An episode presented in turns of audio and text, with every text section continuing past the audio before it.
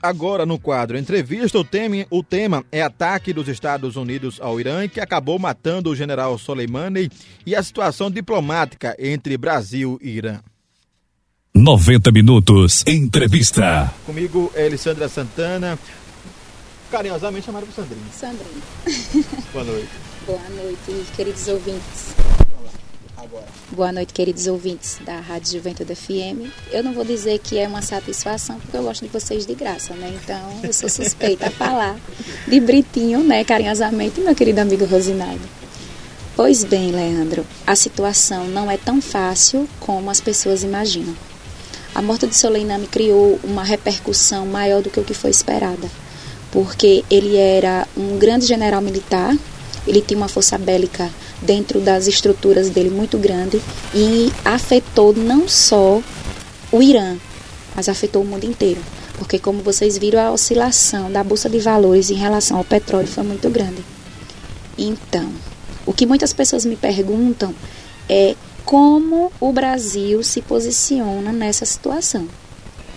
Bem, o presidente Bolsonaro, como vocês viram, é, remediado pelo Itamaraty, que é o Ministério das Relações Exteriores, que é quem toma conta dessas situações diplomáticas, né, informou que é, o presidente Bolsonaro é a favor da paz.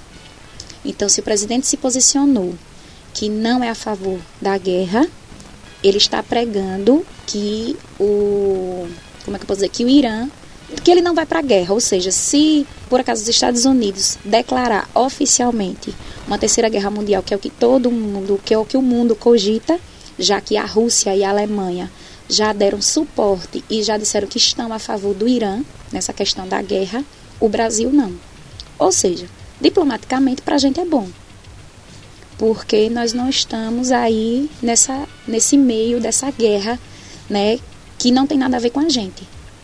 É, esta convocação da, da diplomata lá no Irã é, é, por conta que a posição do, do, nosso país ficou não ficou clara? Não, na verdade é o seguinte: quando você chama um representante diplomático para uma reunião, que como já foi dito aí, as reuniões são fechadas e não vai ser passada para a imprensa, hum. né, o que aconteceu. Mas não é que ela não tomou um posicionamento, é que o Irã sabe que o Brasil tem uma harmonia com os Estados Unidos.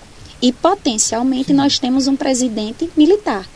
Então, o que é que o Irã queria saber? Você está do meu lado ou você está contra mim? Para ser bem sincero, né?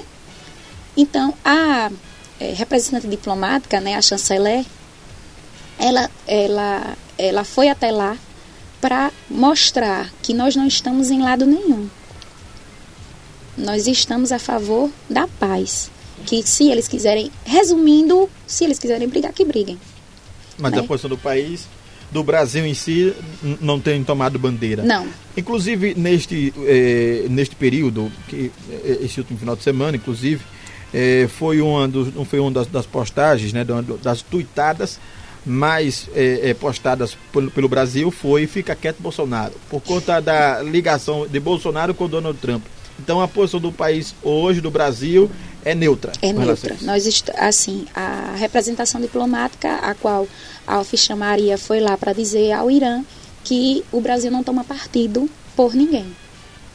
Eles começaram a guerra, eles que terminem a guerra. Por quê? A gente sabe muito bem que uma guerra a aflorar da maneira qual foi, só vai prejudicar não só a população, mas todo o Oriente que está, em todo, que está por volta, porque geograficamente o Irã é um país que tem muito petróleo. Sim. Para mim e muitas é, pessoas que podem estar nos acompanhando nesse momento, é, pode estar em dúvida. A, o início disso tudo, o estupim disso tudo, foi apenas a morte do, do general Soleimani ou tem um outro interesse? É, Brito, olha só, a gente não sabe se o estopim foi a morte de Soleimani. O que a gente sabe, o que a imprensa mostra e o que foi declarado é que o que provocou essa ira contra o Irã, até um trocadilho, foi a morte do general. Por quê? É uma pessoa significativa. Era o segundo homem depois do Sheik, então não era qualquer pessoa. Mas os ataques ao consulado americano aconteceram sim. Fora, desculpe, que era, é, eles tinham um acordo de 40 anos. Então esse acordo ele foi quebrado. Você sabe que é o que, o que é você ter um acordo de paz durante 40, durante 40 anos e de uma hora para outra isso acabar, rasgar o papel e jogar fora? A gente não sabe ao certo se o interesse era só o petróleo. A gente sabe que não era só o petróleo, tem o urânio agora, que a gente sabe que tem um, um potencial de arma nuclear muito grande. E é como, é como eu estou lhe dizendo, não vai ser só o Irã que vai sofrer, todo mundo vai sofrer. Porque todas as pessoas que têm acordos comerciais, né? Já a OTAN já se pronunciou, não vai fazer mais é, é acordos comerciais. Então, não fazer acordo comercial é deixar o país ainda mais pobre, é não ter recursos. Então, as pessoas têm que entender que esse não posicionamento para nós financeiramente é muito bom. Porque nós também temos o nosso, o nosso petróleo próprio. A gente não precisa transportar petróleo. A gente não precisa do Irã. Mesmo que o presidente Bolsonaro tenha ido lá, tenha feito um acordo econômico naquele momento com o Oriente Médio, mas a gente necessariamente não precisa do petróleo, porque nós temos o nosso. Nosso pré-sal é muito rico. Né? Mas é, a gente torcer, na verdade, que eles se entendam. Inclusive, uma das pessoas que já se posicionou foi o Papa, né? Para quem é para quem é cristão sabe que a, a figura do Papa é uma uma figura muito significativa. Então, o Papa vai até o Irã para pedir que ele não continue com as provocações. Bem assim, ele deve fazer com Donald Trump. Não lembrando também que Trump também não está numa situação muito agradável nos Estados Unidos. A situação de Trump lá não é Sim. é confortável. Inclusive está enfrentando um processo de impeachment. De é impeachment. E aí vai declarar a guerra em meio do processo de impeachment. Politicamente para ele não é bom. Agora são 7 horas e 11 minutos, conversando com Alessandra Santana. E o, o Donald Trump, todo momento, diz que o Irã não tem poder bélico, não tem eh, armas nuclear. Essa confirmação é verdadeira? Podemos ficar tranquilos com relação ao poder bélico do Irã? Brito, a gente não sabe ao certo. Na verdade, nenhum país sabe ao certo o poder bélico do outro. Até porque, se as pessoas sabem, a Alemanha também não tinha poder bélico. E a Segunda Guerra Mundial foi um estrago. Então, a gente nunca deve, é aquela questão, a gente nunca deve ir contra o inimigo. A gente não sabe o que vai esperar por ele. Agora, é, você falando também, e é por isso que é importante falar com quem entende do assunto, os Estados Unidos é uma, uma potência, não, não, isso não tem dúvida, e o Irã né, tem a sua potencialidade, mas não se compara aos Estados Unidos. Mas quando você fala de Alemanha, né, é, você fala da Rússia, o caldo muda totalmente. Então, com essa chegada, com esse apoio que o Irã recebe, isso pode estar provocando, dando, vamos, vamos supor, no ditado popular, asa ao Irã para continuar com essas provocações, por saber que tem esse apoio? Sim, porque se você não lembra, a gente, em 2001, a gente sabe que é muito fácil entrar no, no é muito fácil entrar no espaço americano. Destruíram hum. as Torres Gêmeas. Mataram mil, muitas pessoas. Então, ele tem o poder? Tem. Mas também tem suas fraquezas. Eu acho que ele está subestimando o Irã. Pelo fato de que, como você está dizendo aí, o apoio, porque não é só um apoio, nenhum país, é, Brito, vai dar o apoio de boca. Ele vai dar toda a estrutura bélica. Certo que o Irã não tem. O Japão já se pronunciou dizendo que é contra mas a gente não sabe. Se o Japão for afetado, claro que ele vai tomar partido. Claro que ele vai apoiar alguém. E vou lhe dizer, não vai ser os Estados Unidos que o Japão vai apoiar. De forma nenhuma. Isso se o Japão for afetado diretamente. Sim. Ele pode, ele nesse momento o primeiro-ministro já se pronunciou dizendo que não vai. Mas isso é hoje. Ele pode muito bem dormir, acordar amanhã e mudar, de, e mudar ou, ou, seja, a China também se mantém igual o país, igual o Brasil. O Japão. Sim, o Japão se mantém igual o Brasil, neutro, neutro, com relação a isso. Neutro, quem quiser que brigue. Mas é aquela história. Para a gente aqui é diferente, nós estamos longe, nós temos um oceano. O Japão não. Ele está próximo. Geograficamente, alguém pode ser afetado. E todo mundo sabe que a política japonesa é um por todos e todos por um mesmo. É tanto que a gente, quando vê nas grandes catástrofes, a cidade para. O país para para ajudar o próximo, para reconstruir. Bem assim vai ser numa guerra. Se o Japão for afetado, vocês podem ter certeza que ele não vai ficar neutro. Ele vai apoiar alguém. E esse alguém não vai ser os Estados Unidos. De 0 a 10, a possibilidade de acontecer uma terceira guerra. Falamos de uma terceira guerra porque as redes sociais é o que mais fala é nisso, né? Eu acho que nós já estamos numa terceira guerra. Sim. A partir do momento que ele ataca consulado, ataca trincheira, manda, é, é, manda matar não sei quem. É uma guerra, Brito. As pessoas ainda não entenderam. Ela ainda não teve a proporção da guerra né? Como a gente está acostumado em ver, como estão nos livros de história. Mas a gente já está numa guerra. O Irã constantemente vem dizendo: eu vou fazer, eu vou fazer, eu vou fazer. E ela está fazendo. Vocês viram que está em todas as redes o funeral do Soleimani sim, sim.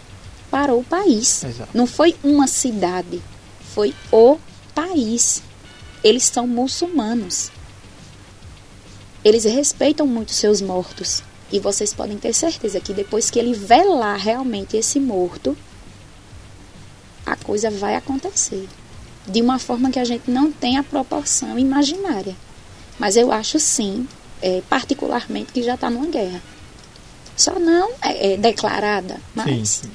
a partir de que fica nessa guerra fria, joga uma bomba, ataca um, mata fulano. Ele começou matando um general. Lá eles não vão querer matar um general K. Ele vai querer matar o próprio Trump até. Se vão conseguir, a gente não sabe. O, o, o, presidente americano tem dito que qualquer tentativa do Irã contra os Estados Unidos ou qualquer americano, ele tem 52 pontos lá no Irã que ele vai atacar diretamente e que será uma, uma destruição em massa. Em massa. É, é, algo de se preocupar. Isso. E, e você acha que os iranianos também não têm nos Estados Unidos? Mesmo ele tentando fechar as fronteiras? Será que ele tem noção de quantos muçulmanos ele tem no país dele? Eu acho que ele também deveria se preocupar um pouquinho. É tanto que as embaixadas elas estão assim preocupadas, inclusive a embaixada do Brasil, tanto no Irã como nos Estados Unidos, já se declararam e já pediram para que os brasileiros tomassem cuidado e se se sentirem ameaçados voltem para o seu país, porque é, no nosso ministério, é, o consulado ele se preocupa com o bem-estar do brasileiro. Isso não só os, os, os refugiados também que quiserem vir para o nosso país. A lei está mais burocrática, mas nós, nós estamos aceitando os refugiados sim. Né? Como é que o consulado vai, a, a, a, o Itamaraty vai lidar com essa situação, eu ainda não tenho essa informação mas eu estou sabendo assim a informação que eu obtive, assim como aqui também na Venezuela, que a situação política da Venezuela também não é fácil. Sim. Mas a preocupação, o foco hoje é o Irã. É, Elisandra Santana, acontecendo uma uma terceira guerra, o Brasil permanecendo neutro, mas teremos que tomar uma posição. E mesmo que não tomamos, isso prejudica o nosso país. Sim, muito. Pois estamos perto também Muito, muito, muito, porque é assim. Mesmo que a gente não tome uma posição, se mantenha neutro, mas nós temos o comércio internacional. Vamos deixar de exportar e importar. E o nosso petróleo, o que vai acontecer? Os nossos fornecedores, os grandes empresários, eles não vão ter poder estrutural, né, poder econômico para continuar investindo no Brasil, já que está tendo uma guerra. Não é favorável. E aí a gente tem que nos preocupar, porque politicamente e economicamente não vai ser bom. Agora são 7h19, estamos conversando sobre a situação diplomática entre o Brasil e o Irã, Estados Unidos e Irã. Rosinaldo. Eu estou assistindo uma aula, né? Porque isso é uma aula. Não, eu, eu quando o Brito fez uma pergunta que eu ia lhe fazer de, da proporção de acontecer essa terceira guerra mundial, você foi brilhante como na sua resposta, que já começou e foi há muito tempo. Não foi um Saddam Hussein que foi assassinado, e já vivia procurado, foi morto, encontrado foragido. Osama Bin Laden Isso. também. E o outro foi um dos maiores generais que o Irã já teve na sua história. Então o que acontece? A morte desse homem, como você diz, não parou uma cidade, parou um país. E os Estados Unidos, que o Brasil está neutro, bote suas barbinhas de molho. Como o presidente frisou, como você falou aí, que ele tem vários pontos. Você foi e rebateu. E o Irã também tem. E eles, os muçulmanos, preservam muito seus mortos e vai ter vingança. Se vai ter terceira guerra ou não vai, mas Sandra, você está coberta de razão. Olha, quem está na nossa fanpage no Facebook é o Gilson Ramos, o Gilson da Gata Amarrada. Ô, tá dizendo amigo aqui, tô Gilson. lhe vendo. É, Um abraço, um abraço para o. Gilson. Elisandra, ah, você também citou a situação da Venezuela, que é um outro tema que também está é, em pauta, em percussão, como você mesmo acabou de dizer, que nós estamos voltados à situação dos Estados Unidos e Irã, porque se cogita numa terceira guerra, inclusive vira meme, vira Isso, diversas verdade. motivo de piada nas redes sociais, mas a Venezuela, a situação na Venezuela é complicada, inclusive a, a- eleição para a presidência da Assembleia lá. Né? Já O- deu outra confusão. co- Como foi isso? Inclusive o, o João Gai, é, O Guaidó, Guaidó. né? Tentou pular a grade, né? tentou pular a grade. Foi polícia pego pela polícia. Mas- Então você veja a que situação a Venezuela politicamente chegou. Ele se autodeclarou presidente, forçou uma constituinte, porque a gente pode falar, de, falar que foi uma constituinte, e aí na hora de definir quem faria parte dessa comissão, o Guaidó simplesmente foge, pula a cerca Pula e pula o muro. Estava fugindo do quê? Com medo de quê? Ele não causou toda a situação não fez os acordos, não se entrelaçou, né? Então, não entendi. Sinceramente, eu não entendi. Mas a situação na Venezuela, Brito, não é agradável, porque a população sofre, as crianças mais ainda. Eu lhe digo como oficial de chancelaria de- em direitos da criança, nós vamos ter muitos órfãos. É. Isso aí, melhorou. Mui- muitos Ô, ô, ô, órfãos. Sandra, você, a Venezuela, o Estado ainda continua daquele mesmo jeito. Da mesma ah, forma, Passando fome. Mesma forma. Porque eu, eu, eu não acredito nesses líderes que enquanto passam bem, como agora um, esqueci o nome dele, nos Estados Unidos, foi pego no aeroporto lá. Tiraram a maior onda com ele. Enquanto isso, meio mundo de gente está morrendo de fome. É, Rosinaldo, olha, Atra- atrás de quê? De poder. de poder. E A chega com- soberba, Aí né? quando tentam arrumar a casa, acontece essa palhaçada lá. a soberba, porque o que acontece na Venezuela, na verdade, é uma quebra de braço mesmo, Brito. É, uma quebra de É braço. eu mostrar que eu posso e que eu vou conseguir. E assim, eu acho que até consertar lá vai ser pior, porque o povo está passando fome, passando necessidade, não tem uma estrutura, não sabe com quem contar, não tem emprego. Até, a até o dólar que poderia ser trocado, hoje já tem uma, uma restrição em trocar moeda. As pessoas não podem sair do seu país. Querendo ou não, os países ao redor, que no caso, a gente aqui, a Colômbia, o Chile, não tem estrutura, o Paraguai, o próprio Uruguai, não tem estrutura, a Argentina não tem estrutura de pegar uma nação. É porque é, é você ter uma nação, carregar uma nação nas costas. Você sabe o que é? Milhares de pessoas sem saber, dormir e amanhecer e não saber o que vai acontecer. E aí eu lhe digo, será que vale a pena essa quebra de poder? Mas como os profetas, né? E quem é cristão sabe, é bíblico. É bíblico isso. né?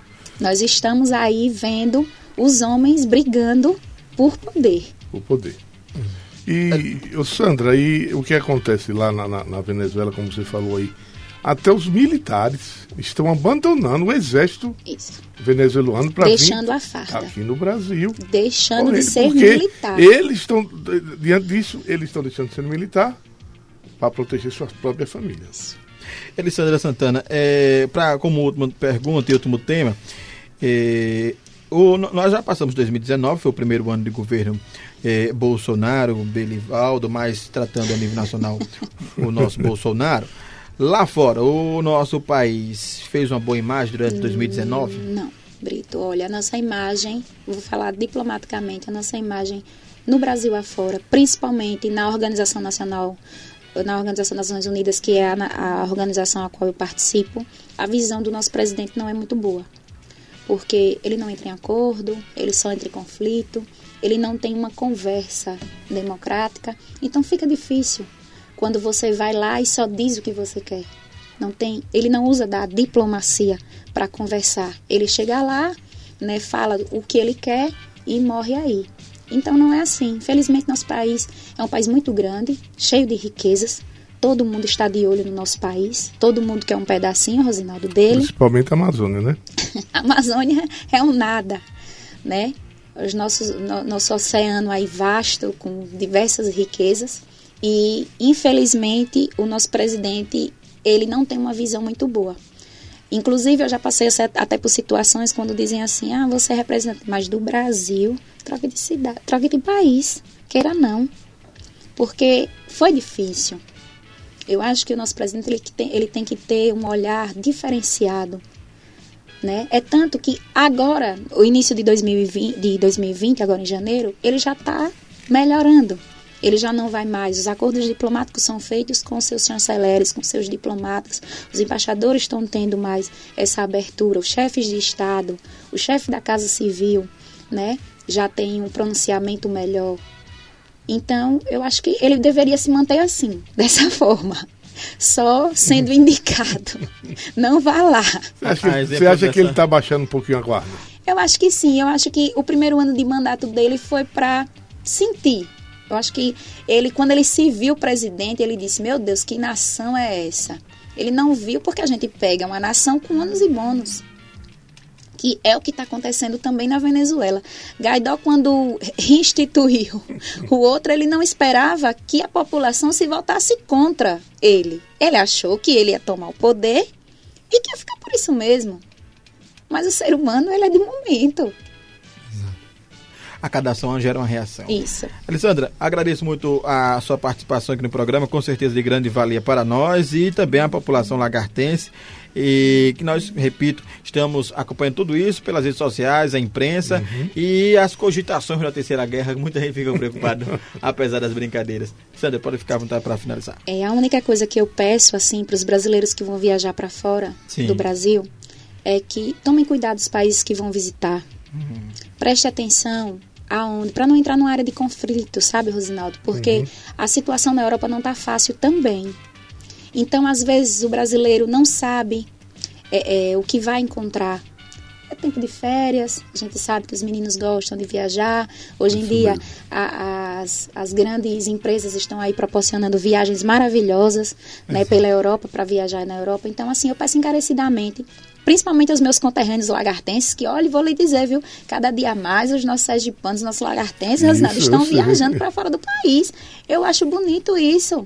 Sinal de que as pessoas estão pegando cultura, né? Querendo conhecer um país, um país extremamente desenvolvido, porque a gente sabe que a Europa é extremamente de desenvolvida, e conheça o país que você for visitar. Evite países da África, evite os países da Ásia, e principalmente o Oriente Médio. O Oriente. ok. Alessandra, muito obrigado. Um cheiro a todos e eu quero mandar um beijo para os meus filhos sim, e para minha mãe, hum. né, que eu ainda não cheguei em casa, mas eu chego já. Minha querida professora Dartclea, um abraço Dartclea. Obrigado. Tá aí, portanto, entrevista com a Alessandra Santana. Ela é graduada em letras pela UFES, mestrada em diplomacia pela UNB, atualmente officer na ONU.